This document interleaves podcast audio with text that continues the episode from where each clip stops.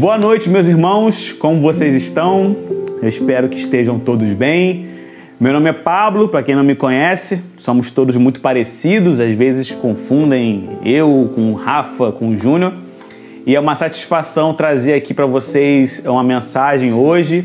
Primeira vez que eu faço isso, então espero que seja um momento proveitoso, que Deus possa estar me usando para transmitir para vocês o que deve ser transmitido.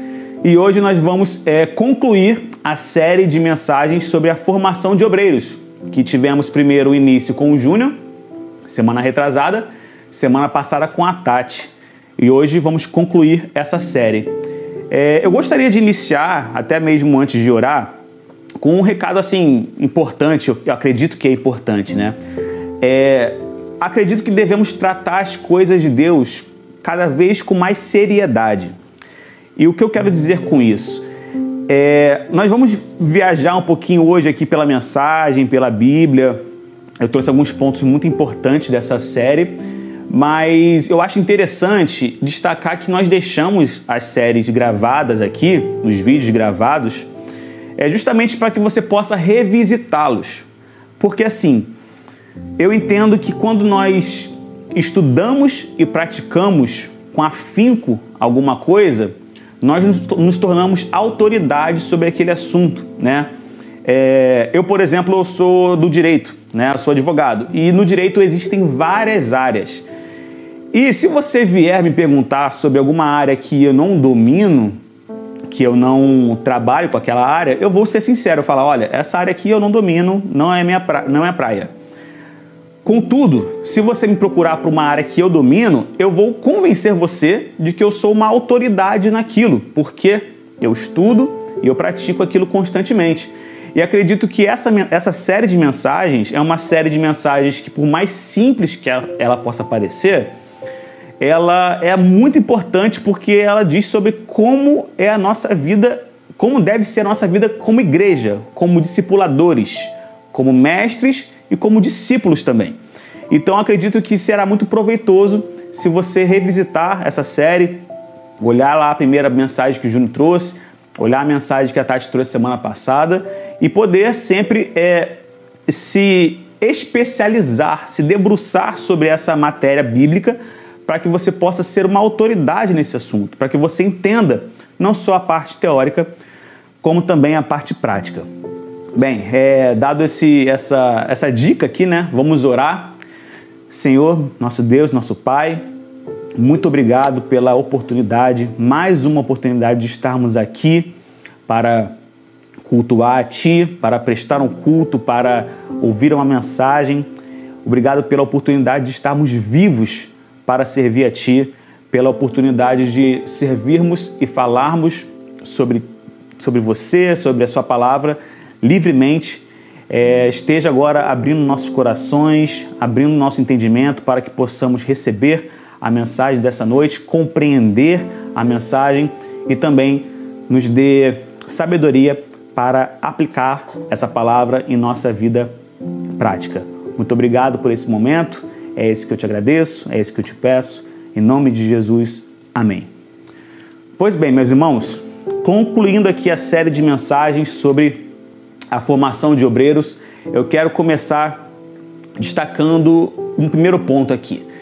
Se nós perguntarmos né, para qualquer pessoa que conheça a Bíblia, um cristão que seja é, tenha já alguma vivência em igreja, perguntarmos para ele onde se iniciou a igreja, onde começou a igreja, o que chamamos de igreja primitiva, onde está na Bíblia o início dessa igreja.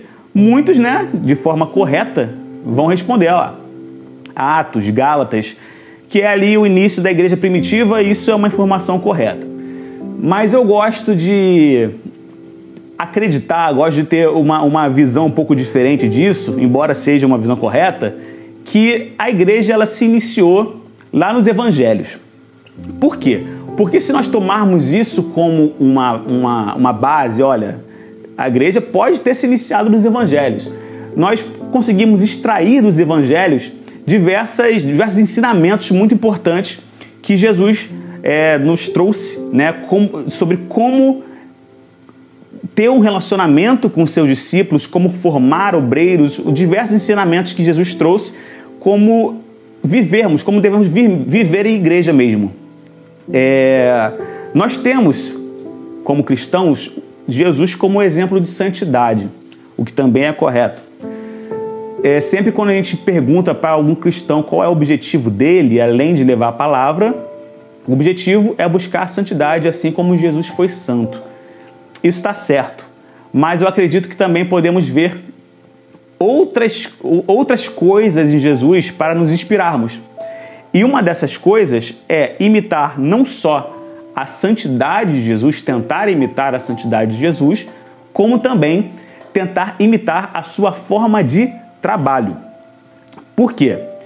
É, não era Jesus o grande exemplo que os discípulos teriam que imitar? Não era Jesus que instruiu os seus discípulos durante três anos e meio sobre a missão que ele trouxe? A tarefa que Jesus tinha que cumprir, ele não passava para os seus discípulos de forma prática, não só teórica, como também prática. Jesus não transmitia aos seus discípulos a forma que ele queria que os discípulos trabalhassem.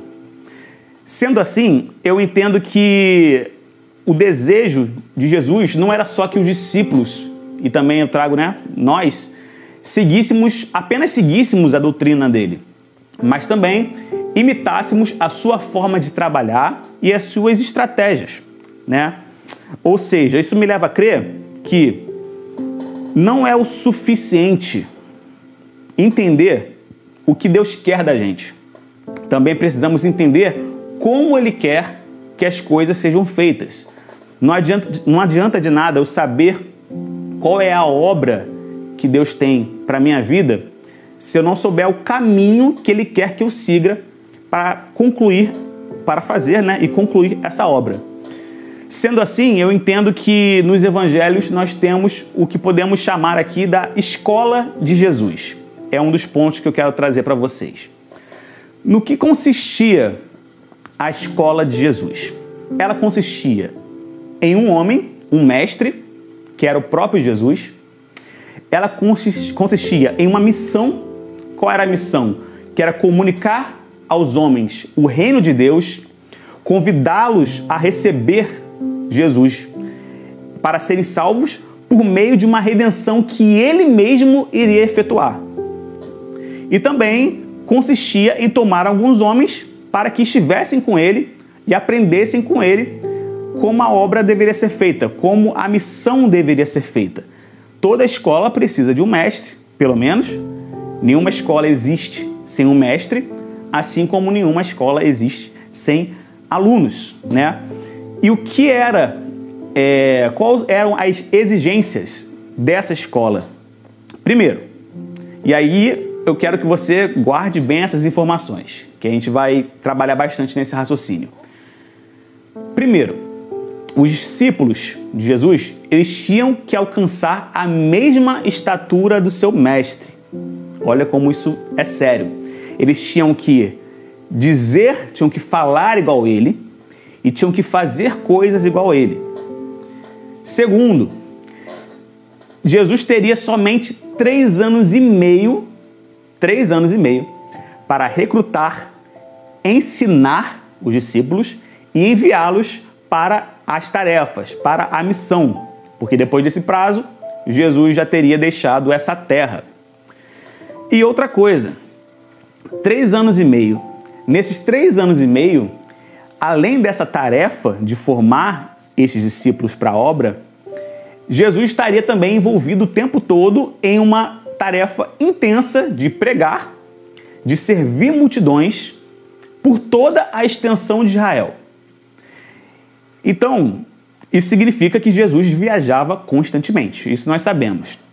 Agora vamos lá. Qualquer pessoa que pode estar me assistindo aí, que entende um pouco de pedagogia, de programação de, pedagogia, enfim, de educação, poderia dizer que essa era uma missão quase impossível em três anos e meio. Né?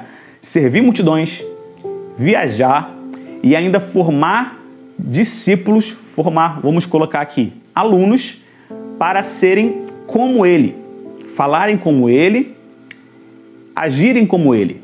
Isso em três anos e meio. É óbvio que se estivéssemos falando de alunos, discípulos com uma formação avançada, com alto nível intelectual, pessoas já preparadas, pelo menos teoricamente, é claro que três anos e meio seria um prazo até razoável, tranquilo, para formar esse nível de alunos, esse nível de discípulos. Mas, contudo, sabemos que não era a realidade dos discípulos. Na verdade, eles eram pessoas completamente despreparadas, pessoas que não imaginavam, sequer sonhavam que teriam uma missão dessa em sua vida, que seriam escolhidos para uma missão dessa.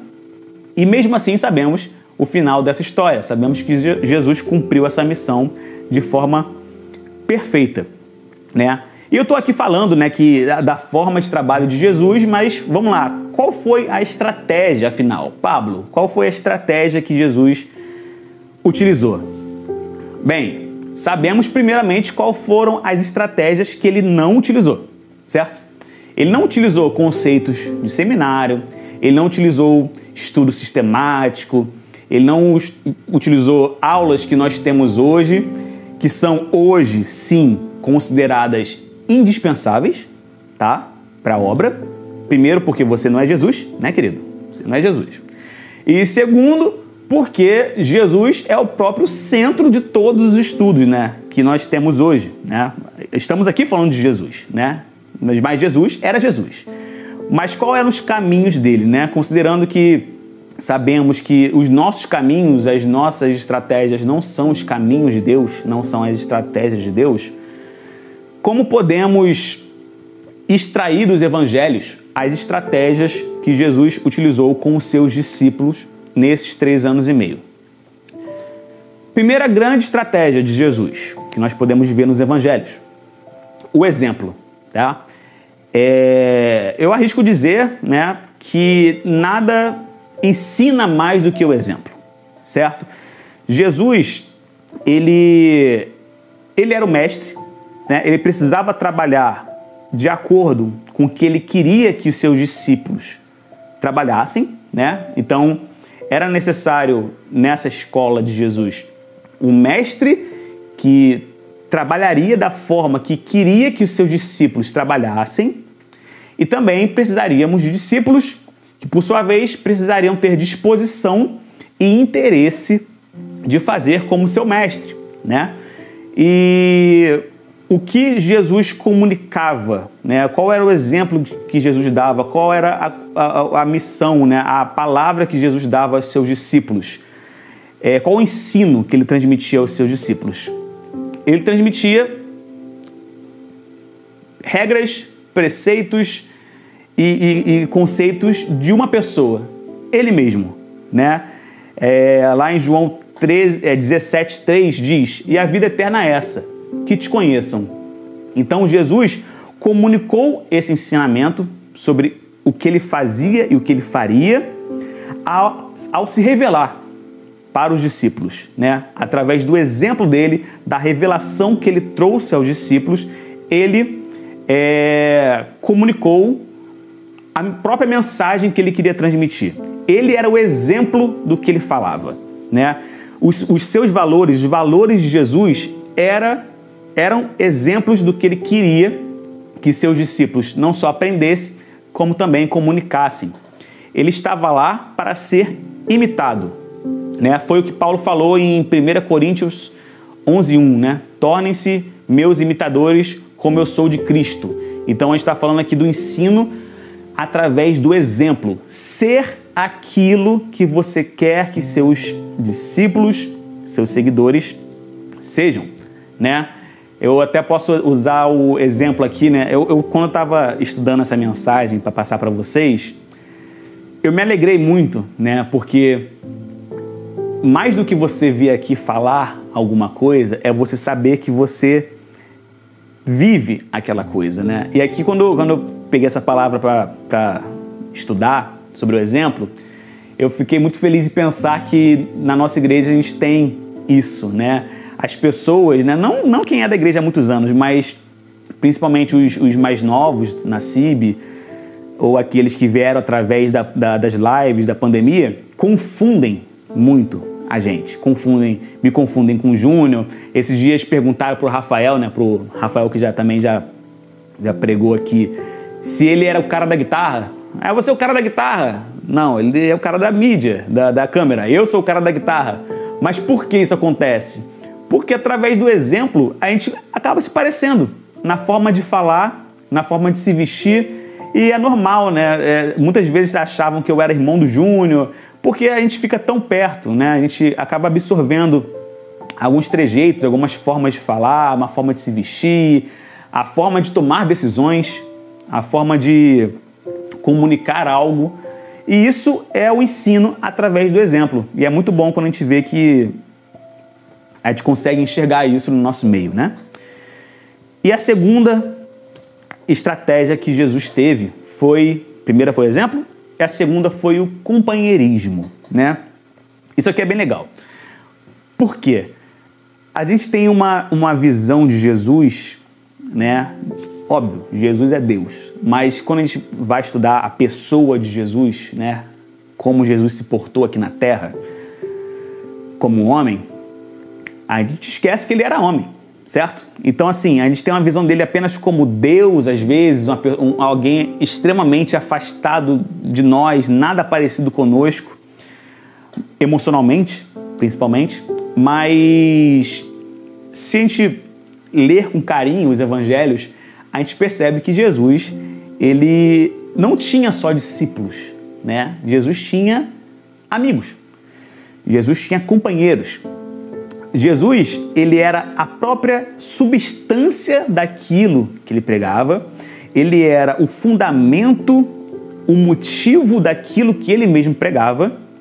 Ele era o próprio pão que ele mesmo distribuía para os outros, mas ele também era um amigo. Os discípulos, eles não se sentiam apenas honrados em andar com Jesus.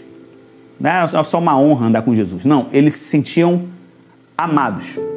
Eles se sentiam confortados, eles se sentiam cuidados, eles se sentiam compreendidos ao andar com Jesus. Isso acontece porque eles eram companheiros, eles eram é, é, amigos, eles eram consolo um do outro, tá? Jesus, é, os discípulos eram a equipe de trabalho de Jesus, né? Então a gente vê que Jesus não era alguém completamente distante do, do, do, do emocionalmente do que nós somos. Nós precisamos de amigos, nós precisamos de consolo, de um, de um braço amigo de vez em quando, e Jesus tinha isso também, né? Então, o companheirismo torna tudo um pouco, né, torna tudo mais fácil. E Jesus também utilizava essa estratégia. É... Aqui até eu destaquei aqui o versículo de João 13:1, que fala o seguinte: Ora, antes da festa da Páscoa, sabendo Jesus que já era chegada a sua hora, a sua hora de passar deste mundo para o Pai, como havia amado os seus que estavam no mundo, amou-os até o fim. Então mostra esse versículo mostra o carinho, o amor que Jesus tinha pelos seus discípulos. É... E é engraçado porque a, é, é, você percebe que os discípulos eram aqueles que entendiam, que compreendiam Jesus, talvez quando ninguém compreendia. Né? Quando Jesus pregava para multidões e talvez todo mundo ficasse meio perdidão lá, os discípulos entendiam né? É como acontece com as nossas piadas internas. Quando a gente olha para um amigo nosso e a gente fala uma coisa e as pessoas não entendem muito bem, e às vezes pelo, pelo olhar a um amigo, a gente entende o que o outro quer dizer. Então Jesus tinha isso com os discípulos. Eles não eram só seus alunos, não eram só sua, sua equipe de trabalho, eles eram amigos que compreendiam Jesus.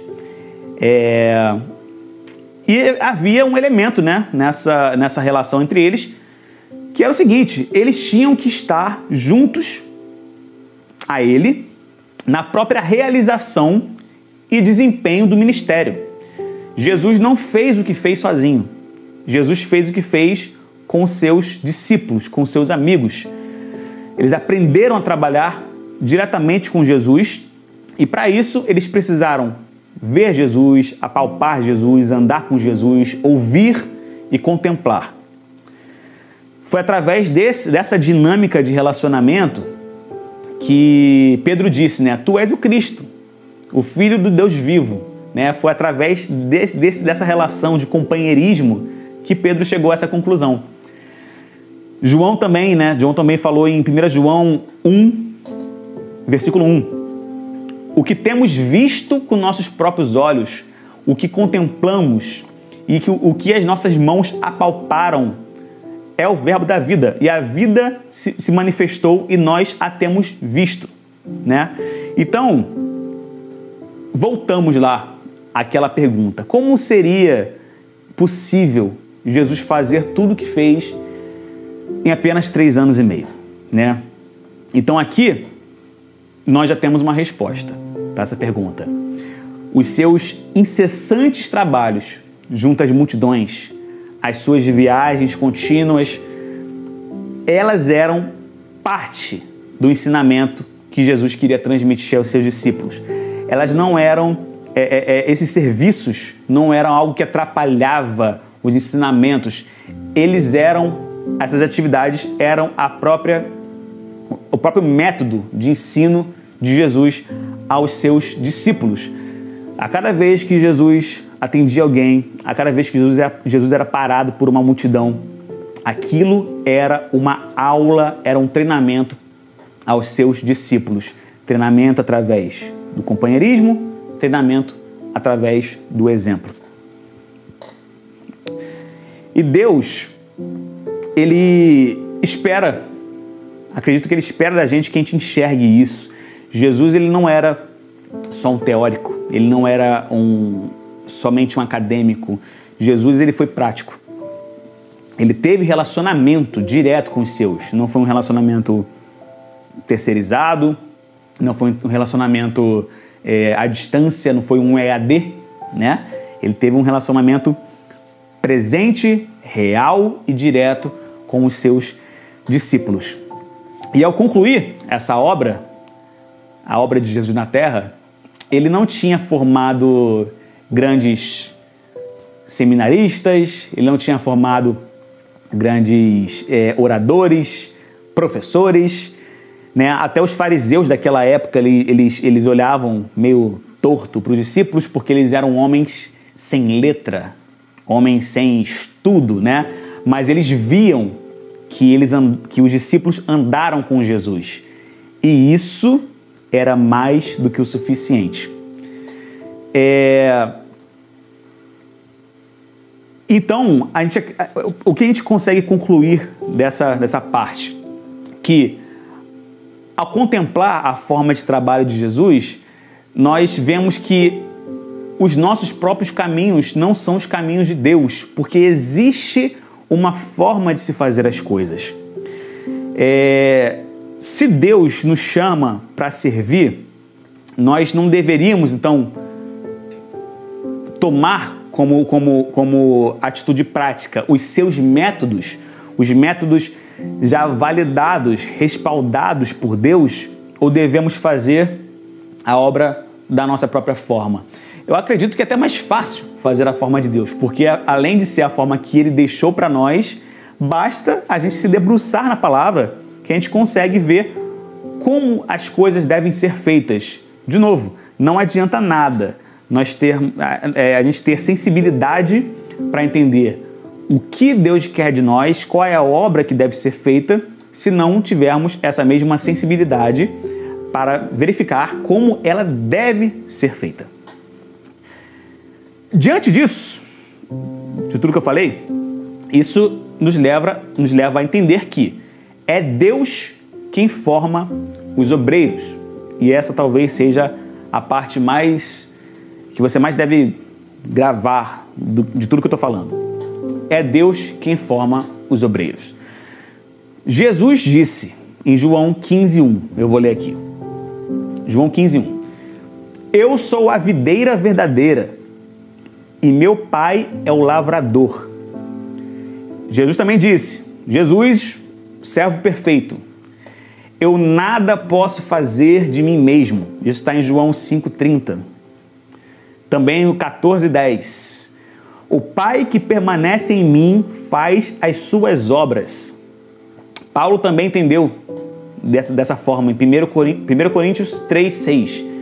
Eu plantei, Apolo regou, mas o crescimento veio de Deus. Se é Deus quem forma os obreiros, qual seria então a nossa parte nisso tudo? É... Parece estranho, né, depois do que eu falei, porque eu estava falando sobre formar discípulos, né? Todo discípulo a gente vai acabar é, vendo aqui que devem ser, né, vão, vão se tornar obreiros. Mas qual é, qual é a, a, a questão? O Senhor não nos mandou fazer obreiros, nos mandou fazer discípulos, né? E o que o Senhor fala sobre obreiros, então? Lá em Lucas 10, 2. Rogai, pois, ao Senhor da seara que mande trabalhadores para a sua seara. De novo, isso aqui é muito importante. Rogai, pois, ao Senhor da seara que mande trabalhadores para a sua seara. Por que isso? Porque é Deus quem faz a obra. Foi Deus que escolheu os discípulos de Jesus. Isso está em João 17, 6. Eram abre aspas, né? Eram teus e tu os confiaste a mim. Foi Deus que escolheu os discípulos para Jesus. E qual foi um dos maiores empenhos de Jesus?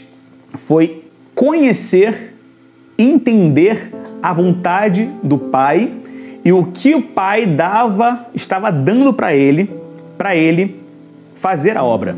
A obra que Deus já, estava, já tinha preparado. E o que Jesus deu nesse processo? Ele deu a si mesmo. Ele deu tudo, deu a sua vida. É... Deus, é interessante pensar que Deus tinha uma obra, deu as ferramentas para Jesus concluir essa obra, fazer essa obra, e ele deu o próprio Jesus e repartiu aos discípulos e repartiu a nós. E qual é a nossa parte? A nossa parte é justamente entender isso saber relacionar quais são os elementos que. qual é a obra para a qual nós fomos chamados e quais, quais são os elementos que Deus nos dá para o cumprimento dessa obra. Né? Eu trouxe aqui, eu tenho aqui um. Eu não sei se vai dar para ver, mas eu trouxe um feijãozinho. Feijãozinho. E é o seguinte, por que eu trouxe esse feijãozinho aqui? Porque eu não sei hoje em dia, né? É, o Júnior é pai aí, não sei se, ele, se, é, se é assim. Mas na minha época de colégio, nós plantávamos feijão no algodão, né? A gente botava o feijãozinho lá, colégio não, né? Jardim, enfim. E aí nascia o pezinho de feijão e era sensacional. Por que eu trouxe esse feijão aqui? Por quê? Eu não criei esse feijão, certo? Esse feijão aqui não foi eu que criei porque eu não tenho poder para isso. E eu também não sei, não tenho poder para criar um pé de feijão.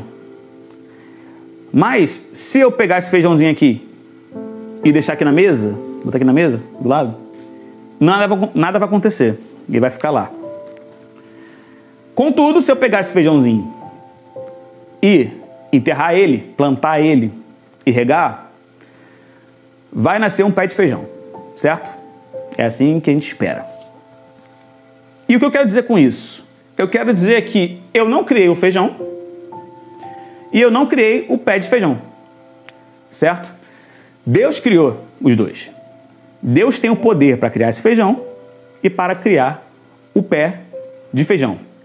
Mas o que, que eu fiz? Deus determinou a minha parte nesse processo. Eu entendi qual é a minha parte nesse processo e eu entendi a forma que eu devo fazer. Se eu colocar ele aqui na mesa, nada vai acontecer. Mas se eu tiver, né, como eu tive a sensibilidade de entender que eu preciso enterrar esse feijão e regar, Deus vai fazer a parte dele. Então, a minha parte no processo eu entendi, a obra eu entendi qual é. Qual é a obra? nascer um pé de feijão. Como eu faço isso? Deus, né? Deixou aí pra gente o ensinamento que tem que plantar esse feijãozinho para que, ele, que ele nasça, né? Que ele possa germinar. É a palavra correta. Então, eu entendi a minha parte nesse processo, Deus tem a parte dele. Eu fiz a minha e Deus, então, é, deu prosseguimento à obra. Então, essa é a mensagem que eu quero passar, certo? Jesus, ele sabia, ele teve é, a, a sensibilidade, ele conhecia a vontade do Pai e ele conhecia também os métodos que o Pai é, entregou a ele para que ele possa, pudesse concluir essa obra. E ele fez isso de forma perfeita. É, é, é igual você pensar assim: como você veio para Deus? Como você veio? Como você se converteu? Né? Se você for convertido, com certeza não veio um anjo, Miguel, desceu com a espada dele e pregou para você, certo? Alguém pregou. Você ouviu a palavra de alguma forma. Então, a obra, né, que se concluiu uma das obras né, que se concluíram na sua vida, que foi a sua conversão, ela foi feita por alguém, por um ser humano, ou por alguém, por algum um rádio, uma pregação. Alguém entendeu seu próprio papel na obra e você conseguiu ter acesso à verdade, à palavra de Deus e foi convertido. Né? Deus não desceu diretamente e pregou para você. Alguém teve que fazer isso assim como você, né, você faz para as pessoas. Então, é, a sua parte você entende e os métodos a Bíblia nos dá. É, através disso tudo, né, dessa conclusão de que é Deus quem faz a obra, nós podemos entender como Jesus declarou, né, acabada, né, encerrada a sua obra, né, quando na verdade, se a gente for olhar né, com carinho aí a vida dos discípulos, eles não estavam perto de serem como Jesus. Né? Então, por que Jesus concluiu a sua obra? Porque ele declarou que a sua obra estava acabada. Porque Jesus colocou toda a sua confiança na obra do Espírito Santo que viria após. É... Ele entendeu que Deus Pai sendo o dono da obra, ela seria concluída, Deus se, iria se encarregar de concluir essa obra. Então, por isso que ele declarou que a parte dele, o que ele tinha que fazer, ele cumpriu com perfeição, ainda que os discípulos não estivessem, né, como nós, não estamos perto de ser como Jesus, mas é, a obra está sendo feita, o Pai se encarrega disso, e por isso que Jesus é, obedeceu à vontade do Pai e declarou que a sua obra aqui estava encerrada. Então, qual é a conclusão que nós, as conclusões que nós podemos chegar em relação a tudo isso? É, na obra de formação de obreiros, que é o que nós estamos falando aqui, nós temos, primeiramente, que ter o objetivo de que cada, né, ter, ter, ter um, um foco, né, uma missão, de que cada discípulo seja um obreiro. Devemos cuidar dos discípulos assim como Jesus cuidou dos dele, companheirismo, exemplo, palavra, e temos que cuidar para que cada um deles se torne um, um obreiro. Isso é o normal, tá? É o que Deus propôs a nós. Nós temos que ser obreiros e não só temos que ser, como temos que formar através do nosso próprio exemplo, tá? É, devemos prestar muita atenção no evangelho que pregamos, aí entra aquele meu recado do início, né? Antes da oração, que é prestar atenção no que pregamos. Como? Né? Se tornando uma autoridade. E quando eu falo autoridade, né, eu falo autoridade é, intelectual, né, de conhecimento. Nós temos que ter o cuidado com a palavra que pregamos, da mesma forma que temos cuidado com o trabalho que fazemos fora da igreja certo? É, evitar erros. E através disso, né, e, e, e para isso, nós só conseguimos evitar se tivermos muito estudo e muita prática. Por isso que eu falei, sempre revisitar os versículos aqui que eu destaquei, as pregações anteriores dessa mensagem, porque temos, é necessário compreender que, que tudo começa com a formação de obreiros e esse é um, é um processo que tem que ser tomado, né? tem, que ser, tem, que, tem que acontecer com muito cuidado da nossa parte. Nós temos que estar é, seguros ao pregar, seguros ao formar esses obreiros. É, tomar isso com a mesma responsabilidade, com a exata mesma responsabilidade que Jesus tomou, tá? Incluindo é, dar a nossa vida para isso, se for necessário, né? E precisamos que também, né, uma das conclusões, precisamos assegurar que ao recebermos os novos convertidos, nós possamos dar para eles um contexto indispensável para que cada um deles se forme como obreiros úteis para o Senhor. É aquela questão que, salvo engano, foi a Tati que falou do, do ambiente, tudo colabora para tem que colaborar para o bem daquela, daquela forma, da formação daquela pessoa, né?